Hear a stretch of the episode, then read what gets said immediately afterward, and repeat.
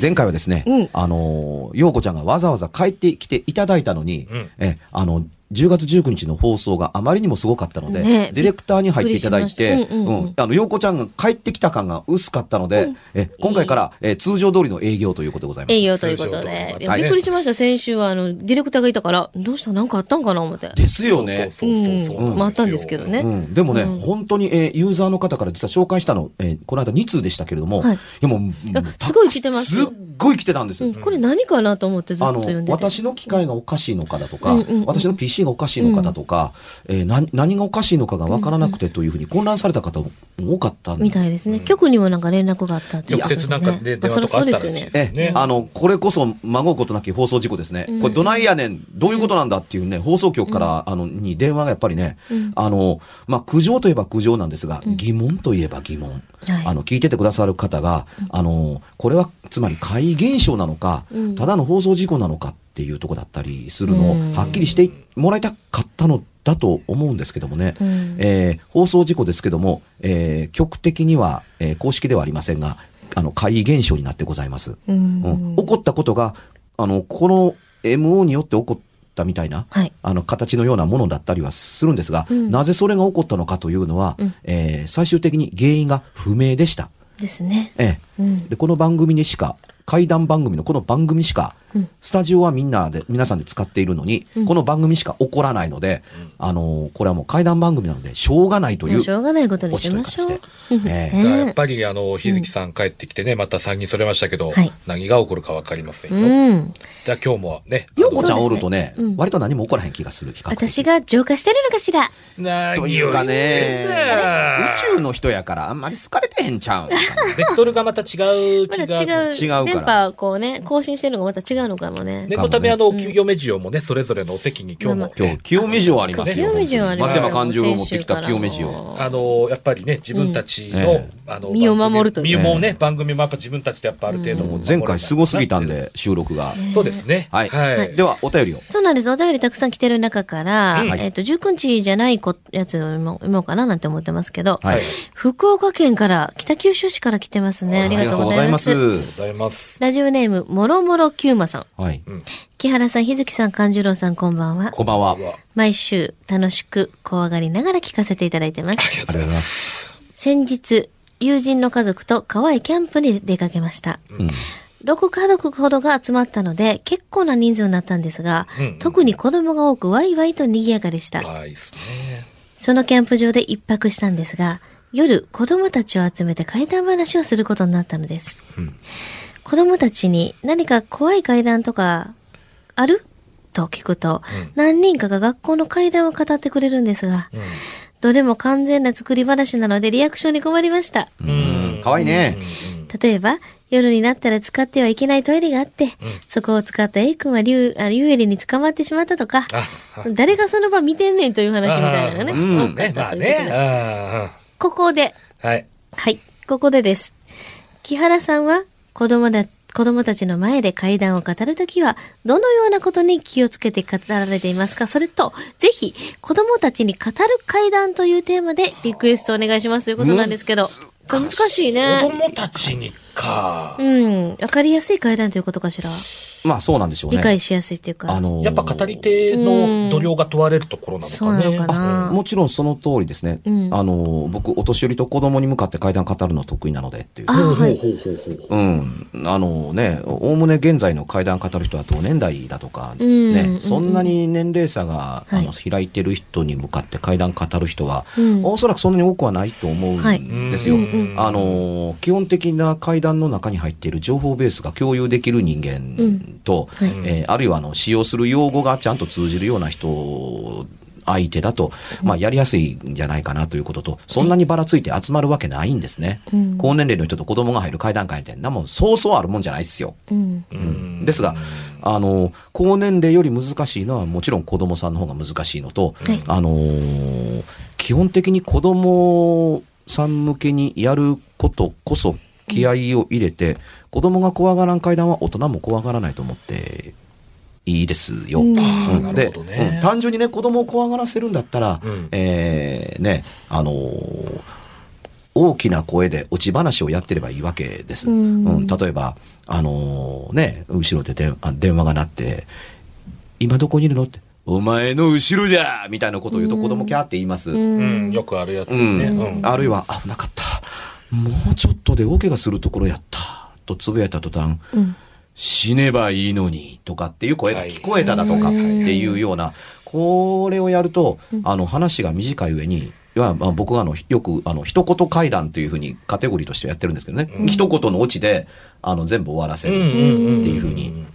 うん、これやると、あの、子供さんのあの、受けは良かったりするんですが、あの、当然階段のカテゴリーに入ってるというよりは、僕の、あの、区別の中では、これはただの怖い話であって、階段ではないっうんていうふうに、階段のあの一分派ではありますけれどもというところですね。で、あの、子供の階段と、あの、おっしゃってますけど、じ実は僕が子供の頃に、あの、10歳の頃、はい。あの、いろんなところで階段を聞いたり、学校の先生まで話してくれましたから、あの、授業を潰してまで、あの、ね、先生こんな体験があってね、それがあったから、あの、今も生きていて、皆さんと一緒に、あの、授業ができるんですよ、みたいなことを、うん。をを突然語るっていうことが、まあ、あったんですよ。昔自由な、あの、おお空気があったんですね。はいで、あの、育ったのが社宅だったので、あの、おっちゃんが話してくれる階段、子供だからといって、手抜くことなく大人の階段をやるわけですよ。なので、あの、育った環境から言うと、語り手がみんな大人だったせいもあったので、あの、階段ものを語るのに大人も子供もなかったりする。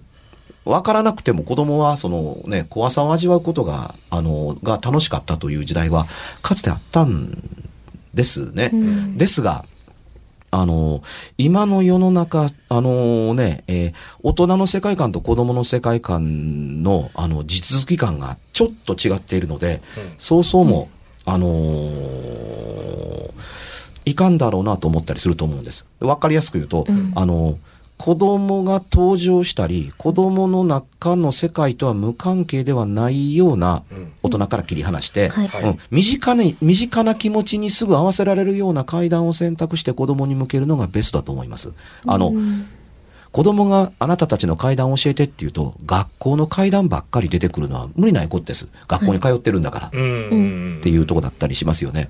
で、誰が見たんやねんっていう話みたいな形のものでリスナーの方書いてくれましたけど、うんあの、それ以外にもね、あのね、学校って実はそんなこと、そんなところではないんだっていうことがあるので、うん大概おかしい話として片付けて結構なんですよ。うんあの、えー夜中に学校のトイレがっていうとこですけど、はい夜中に学校入れませんから。うんまあ普通そうですよね。ね、うんそれにね、あのーおおむね学校の階段の舞台って、うんあの、特殊な教室で起こる場合が多かったりするんですよ。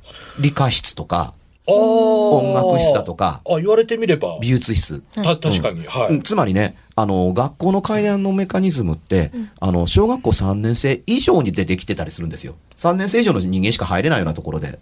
うんはいはいはいはいはい。だから学校の階段と言いながらも、が、え、学、高学年の小学校の階段という場合が多かったりします。まあもちろんこれ中学生になったら、あの、1年生からあるじゃないかっていうところだったりするんですけど、共通して言えることは、学校の階段を体験する場合にのみ、うん。教室も特殊な教室も、みんなね、鍵開いてるんです。そうか。終わったらね、全部閉まるんですよ。だから、あの、係の人間は先に行って鍵開けて、終わったら鍵閉めて出てくるはずです、おおむね。うん。うんうん。あの、持ち出されたら困るから。はい。いたずらされたら困るので、そうですようね。ん、理科室なんか特にそうですよね。はいところが、あのー、体験するときに限って鍵開いてたり、うん。あのー体験するときに限って、えー、どう言えばいいんでしょうね。あの、鍵を持ってくるという発想を誰も持たない。うん。例えば、ギャーという声が聞いてガラッと開けたりするけど、鍵取りに行かなあかんという発想絶対ない。うん。確かに。で、終わギャーという声が聞いたら、ほ実際だったらね、まず職員室に行って、先生読んで、んえー一緒に行きましょうっていう概念が、まあ、ほとんどない。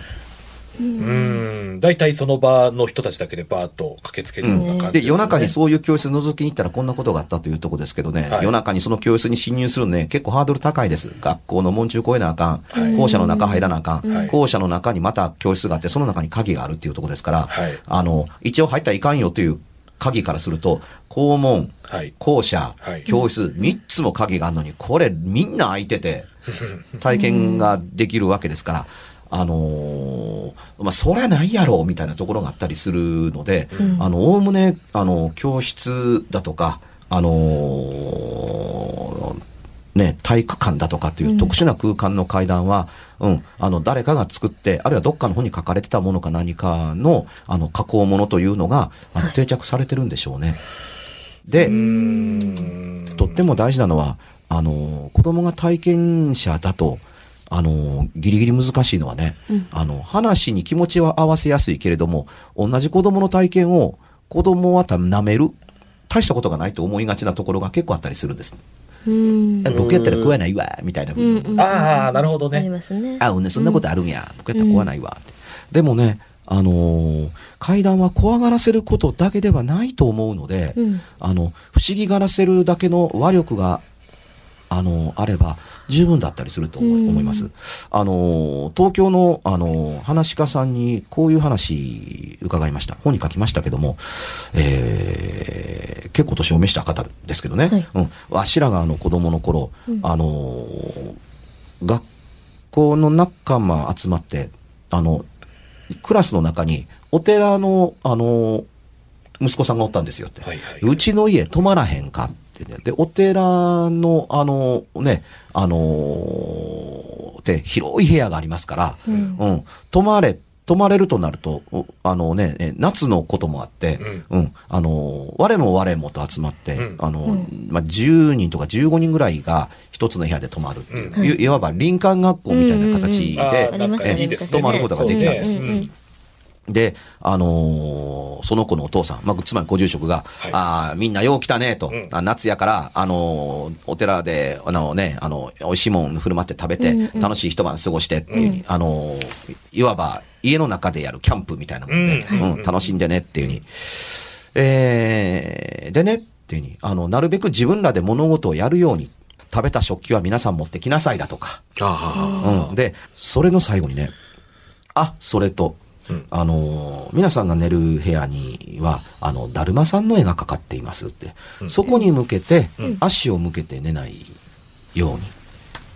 はあ、あの床の、床の間にだるまさん飾ってあるので、はい。うん。だるまさんの掛け軸に足を向けて寝ないように。はあ。はっていうふうに、うん、えーね、あのー一応、まあ、尊いと言ったかどうかわかりませんけども、うん、あの、そういうものに床の間の方に向けて、あの、足寝る、向けて寝るもんじゃないですよ、という形,、形で喋られたんですが、だるまさんの方に向け、足を向けないで寝ちゃダメよという言葉ばかりがみんなの印象に残ったんですって。うん。うーん、うん、うん、子供ですから、うん。あの、布団みんなで引きなさいってガーッと引いて、で、寸前まで遊ぶわけですよ。はいで、何時に時間、あの、ん明かり消しますからねっていうふうに、ショート時間があるからって、いつまでも騒い騒いでても電気消すからねって、はーいっていう、形で夜中迎えますって。はい。うん。あ消すからねって。はーいってパシッと消されて、はい。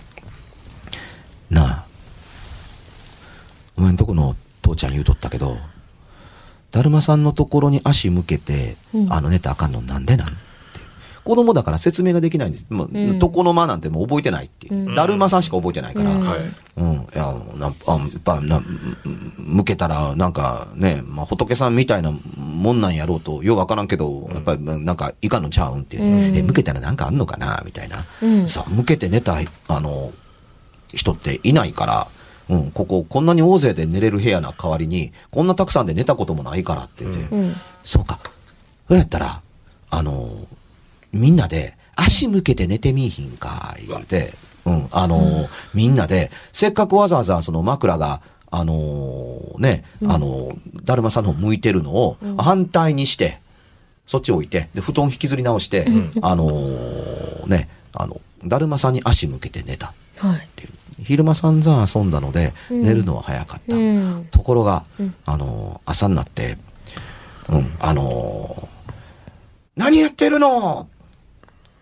そんな風にみんなして寝たの？っていう風に、あの、いう声で、あの、目が覚めた。うん。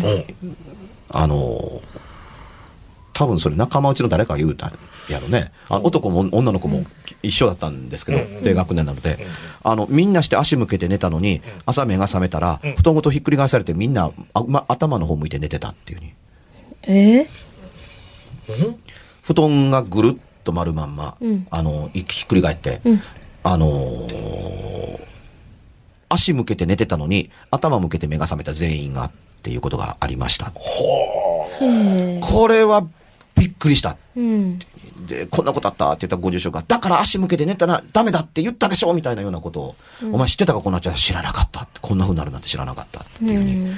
大人がひ中に入って、あの、つ布団を全部ひっくり返したんですかねっていうとこですけどね。うん。あの大変ですよ。そんなことはもちろんやってないんですよ。うん。あのーよ晩ご飯の後はお父さんお母さんもみんな帰ってますし、あの、お寺さんの人しか残らないので、うんうんうんうん。というので、これがね、十何人もいる子供の布団が全部ひっくり返って、うん。あの、布団の向きが変わってて、うん。っていうのは、うん、な子供の入れ替えられたり、布団だけ、上、掛け布団が入れ替えてるとか、そんなのではなくて、うん。ぐるっと布団が変わってましたね、っていうので。一人も起こさずにそれでうん。できるかっつったらね、そうそう無理じゃないですかね、やっぱうね。ん。ちょっと長い話ではないものをちょっと長く、あの、わかりやすく、あの、喋ったうん、喋ってしまいましたけれども、うん。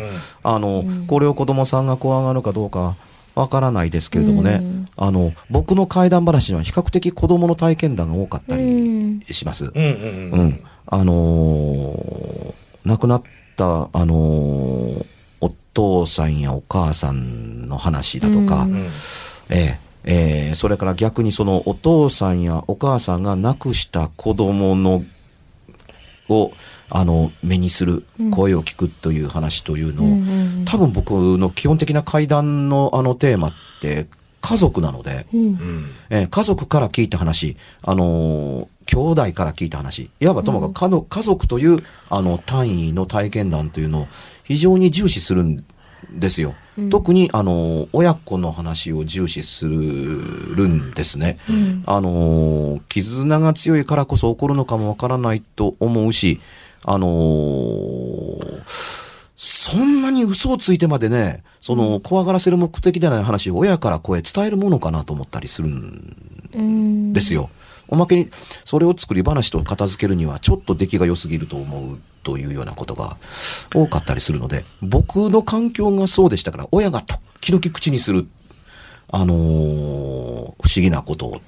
だからその、えー話のメカニズムの中に子供出てこないんですけど、聞いてる自分が子供ですから、うんうんうんうん。で、子供に向けられた会談だと思ってえいるので、あの、語るときには基本的に子供を大人扱いして会談を語るというのがコツとしては一番いいと思うんです。しかも怖がらせることが目的という風なものが見え見なものって、かえってね、あの、子供に笑われるので、え、それおかしくない？っていうふうに首ひねられるぐらいの、あの、話を子供さんに向けてやると、あの、ね、えー効果が高いと思うんです。うんうんあのね、聞いた後、子供が眠れなくなるようなえげつな話やってもしょうがないと思うので。あうんあ、ちょっと大人げない感じがしますね、そういうのだとね、なんか。ううんんうん。でもね、あのー子供があの出てくる話というのは、あの、枚挙にいとまがないと思うんですよ。うん単純に子供が出てくるならば。あのー今から30年前、あの、僕、ご存知の通り、天空の城ラピュタというアニメ作ってました。はいでね、東京で見か、まごうことなく見かけた、うんあの、この世ならざるものは、天空の城ラピュタの時に体験したと言っても過言ではないかな。見たという点で言うと、体験はね、ナウシカを作ったトップクラフトでもあったんですけど、うん。あのーすごかったなのは、ラピュタ作った時でした。えっ、とね、真夜中、えー撮影スタジオの高橋プロダクションというところからの帰り、うん。あのー車飛ばして、えー JR の荻窪駅のあの前を通りかかった時、真夜中の西谷そこらですよ。はい。はるか向こうから、あの、その、荻窪駅に向かってザーッと走ってると、うん見えるわけはないんですけどね、横断歩道の、暗い横断歩道の中に、幼稚園児が、その渡ろうとして待っているというのが、車で飛ばしながらなんとなく分かってるんですよ。黄色い帽子に黄色いあのショルダーのカバンを肩から下げてて、あの水色のスモークみたいな？うんすものを着て、ズックみたいな靴を履いてる子がいるような気がして、うん。何秒間の間ですよ。うわーっとすごいスピードで走ってますから、信号は青なんずっと向こうまで青なんです。夜中なんで。うん。で、ああ、こんな時間に子供がおるわけがないのに、と思いながらその横断歩道に差し掛かった時に、あ、この子渡ってくるわ。と、思ってるんです。ですでね、み、目視上そこに子供いないんですよ。うんいないね、いないんだけれどもそこにいるというのがなぜか分かっていて、その横断歩道を自分の車が通りかかる寸前に、その、一応、あの、荻窪の駅前なんで、真っ暗でもなんでもないんですよ。うんうん明かりの横断、明かりの、が、で照らされている横断歩道の端っこに、うん子供の足だけ見えるんです。うん。ズボンより下の、はい。太ももから下、ズックがはっきり見える。その子が、タッタッタッタッタッタッと横断歩道を、をその、あ信号赤なのにうん、渡ってきて、あの、僕の車の前を、多分これが逃げなら、えらい跳ね飛ばしてます。うん。そこを、ライトでパーッと照らされて、真っ白な足が、あの、2本見えて、スパーンと僕の車通り抜けていくんです。うん。上が見えなかったので、あ、これ子供じゃないっていうのも、人の、人でもないのが分かってるけれども、うんブレーキ踏むことなく、あの、心がね、人ではないのだからそのまま走っていいよと言わんばかりに、何もかもどうなるかも分かってた上で、うん突き抜けて走っていきます。うん。怖くなったのは、通り抜けて西荻窪を抜けてからです。うん。今、はっきり見た。ライトにボーッと照らし出されて、うん。左から右に抜けていく時の足。かい車のど真ん中で車が接触したと同時に足が消えてなくなったっていうのを見たと思って、寒気がして帰ってきてね、スタジオジブリに。うん。撮影、撮影済みのあの、バケットをドンと置いたけれども、あの、みんな帰った後なので、うん。あの、制作部は、うんあの、制作部の電気をつけて、さあ、これから開けて、あの、回収したカットをカット表につけなきゃと思ったけれども、暗い中でポツンとね、その、カット表をを見るのが怖いんですよ。うん。演出の、演出の部の方を見たら、宮崎さんがまだ仕事してたんで、うん。うん。あ、これはいいやっていうので、宮崎さんの横の机の、あのーす作画の打ち合わせ用の、そのね、あの、事務机の上に、ドーンとこうね、あの、札積みカット置いて、ノートをこうチェックしてる、してたんですよ。うん。木原くん。はい。どうしてここでチェックしてるのって。あ、すいません、お邪魔してます。けど、まあ、向こう、誰も人がいなくて寂しいかなと思って、みたいな。うん。いや、それはいいけど、君普段こんなことしないでしょって。ええまあ、っていうふうに、あの、うん。いやそれ、そこで仕事をされたら、その、し自分の仕事がやりにくいという意味で言ってるわけじゃなくてどうした、どうして今日に限ってそんなことやってるの？っていう意味で、うん。どうしてそんなことやってるの？っていうふうに、え、あ話聞いてくれます？って言うと、うん。ピタッと絵コンテ書くってやめて、ううんん、聞くけれども、どうしたの？って言ったらいや、実はカクカクしかじかで。へーってパーッと顔が明るくなって、うんみんな残ってるっていう、ね、現外の動画の人たちが、はいって、わーっと物も集まってきて、木原くんお化け見たんだって、そんなのいるわけないのにっていうふうに、もう一回みんなに聞かせてやってて、え、ここで続き、もう一回やらせるんですか？っていうふうに。で、もう一回やって、ね、そんなことあるわけないのにって。僕はね、あの、お化けだとかね、あの、化け物系のようなものは、ね、アニメで一番やりやすいね、あの、ジャンルやテーマではあると思うけども、お化けは絶対アニメには出さないね。うん。とかなんとか言いながら、千と千尋の神隠し作りましたからね。ほんまですよ。そうですね。うん。あ、だからあれ発表された時びっくりしました。あんたやらへんって言うたやん。書いてますよ、バカにしてたやんかっていうに。うん、そんなんいるわけないのに、キャラ君お化け見たんだってっていうに。あのね、君好きでお化けの話なんか集めてたりするから、うんあの、そういうね、あの、よまよごとのような幻覚を見るんだよっていうふうに、はっきり言われたんですけれどもというところですけど、ええあの、好きで集めていますが、基本的には僕、ほとんどなしに対しては否定派ですから、はいその自分がね、これはショックでした、結構。うん。ええ長くなりました。あの、子供には本気で語りかけようということと、うんうんあの、あの、大人が本気モードで、うんあの、人の心を交えて喋ると子供には伝わるのではないかと思いますので。本気でね。はいはい。うん。はい。ということで、はい。11月26日土曜日、えー、ポップカルチャーセッション、はい。えー、神戸で行われます、新長田、最寄り駅新長田からですね、えー、わずかな距離で開催されはい。ます。双葉学者というところなんですが、新長田駅からね、はい。ほんとすぐ近くなんですね。この、この日のポップカルセッションすごいですよ。ここですよ。えー、もちろん。神谷明さんのスペシャルトークショーに、青春ラジメニアに、我々の、えー、怪談ラジオ、怖い水曜日の公開録音まで、あの、ありますので、はい。えーしかもぜひ。怪談ラジオの収録前に、もう一つのバルス、宮崎駿と天空の城ラピュタの時代の、私のトークライブもあります。えー、いろんなもの持ってきますよす。おまけにサイン会もやる予定ですので、どうぞいらしてください。入場無料。無料ということでね。そうなんです。ね入場無料なんで、ぜひぜひお越しください。